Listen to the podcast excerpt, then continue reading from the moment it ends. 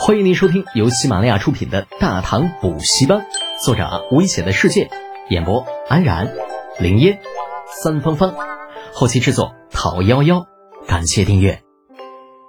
第二百七十二集，围魏救赵下。啊，刚刚还牛皮哄哄的将军，转眼便只剩下了半颗脑袋。四周的百骑水师官兵都吓傻逼了。什么时候见过如此强悍的海盗啊？只片刻功夫，自家老大就让人给灭了。你说这日子还怎么过？惶恐不知不觉在百济水师中蔓延。随着其他几次五牙战船上的火炮相继开火，又有三艘百济战船的船身被开了个大洞之后，群龙无首的百济水师开始掉头。只是江河不比大海，就算逃，也只有一个方向。被李浩他们堵住河道的下游，百济水师除了回城龟缩，再也没有了其他的选择。嘿，厉害，真是太厉害了！大姐，百济水师要逃了，咱们是不是追上去？啊，金巨英此时已经没有了害怕的表情，一脸兴奋的样子，完全忘记了自己本质上是李浩手中的人质。自从上次在丹罗海域打了一仗之后。这位新罗亲王就失去了回自己船队的机会啊！最大的自由就是在李浩的旗舰上溜达溜达。金圣曼的自由倒是没有被限制，只是不知道是什么原因，这女人虽然一直对李浩没有什么好脸色，但是却没有带着船队离开。于是，这支还余下十来艘战船的新罗船队就成为了李浩的影子，每天跟在远洋水师后面捡漏，看样子是不打算离开了。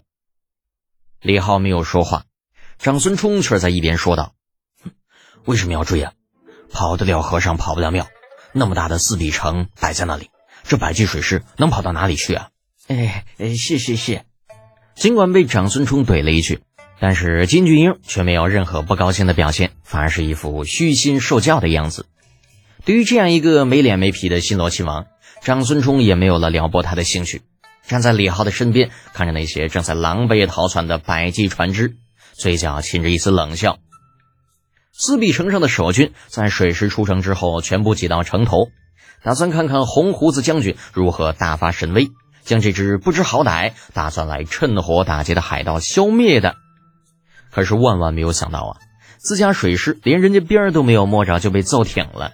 这家伙损失了十多艘战船不说，最后竟是连主将都被海盗给弄死了。啊！城下水门处，当先逃回来的水师官兵疯狂的大叫道：“开门，快点开门呐！”那城头守军有些不知所措，水师的人看不清楚，但是他们站得高，看得远，清楚的看到那几艘海盗的战船正直直的追在他们的身后。就在守军彷徨无助的时候。一个威严的声音响起：“不行，水门绝不能开。”丞相大人，守军见到此人，像是见到了救星一般，一起躬身施礼。啊，丞相水师不知道发生了什么，听说有人不让开城门，啊，立刻就骂了起来。一时间污言秽语层出不穷，却不想头顶那个声音再次传来：“公先上见，凡有祸乱军心者，杀无赦。”那船舷上的头目闻言，大声的喊道：“谁出来？敢不敢让老子看看你是谁？”大胆！丞相大人在此，再敢妄言，誓入叛国！啊，这次上边不再那么客气了，无数金甲士兵拉开弓箭，对准了下面。丞相，下面喊话那人顿时吓得脸都白了，想要解释，却又不知道该如何开口。尔等还不速速返回战场，将那大唐战船拿下！城头那个威严的声音再次传来，听得下面众人心里咯噔一下。大唐战船，怪不得那船如此庞大，怪不得会有如此威力的武器呀！瞬间，下面的水师头目什么都明白了，与城头那些用弓箭逼迫自己的金甲士兵对视了一眼，狠命的喊道：“兄弟们，大唐击我百济无人，可有人敢与我迎敌？我等愿往。”啊！四周响起有气无力的叫嚷声，那显然都是心无斗志。水师头目其实又何尝想要与大唐水师对阵呢？奈何形势比人强，被上头的弓箭指着，不去迎战又能如何呀？随着当先赶到城下的百济水师缓缓掉头，越来越多的百济水师发现了城头的异变，心中大骂的同时，只能掉头准备与大唐水师拼个你死我活。那好在百济丞相并未让自己的手下去送死，城下水师缓缓掉头的同时，城头之上的守城军械也是被调动起来。一时间，巨弩、投石机纷纷做好了战斗准备，只等那四艘挂着海盗旗帜、那欲盖弥彰的大唐战船临近，便发动致命一击。新罗管山城外。扶余章正看着数不清的百骑士兵前赴后继地扑向前面那座并不高大的管山城。自那日大雪之后，难得的遇到个好天气，刮了数日的大风也是停了下来。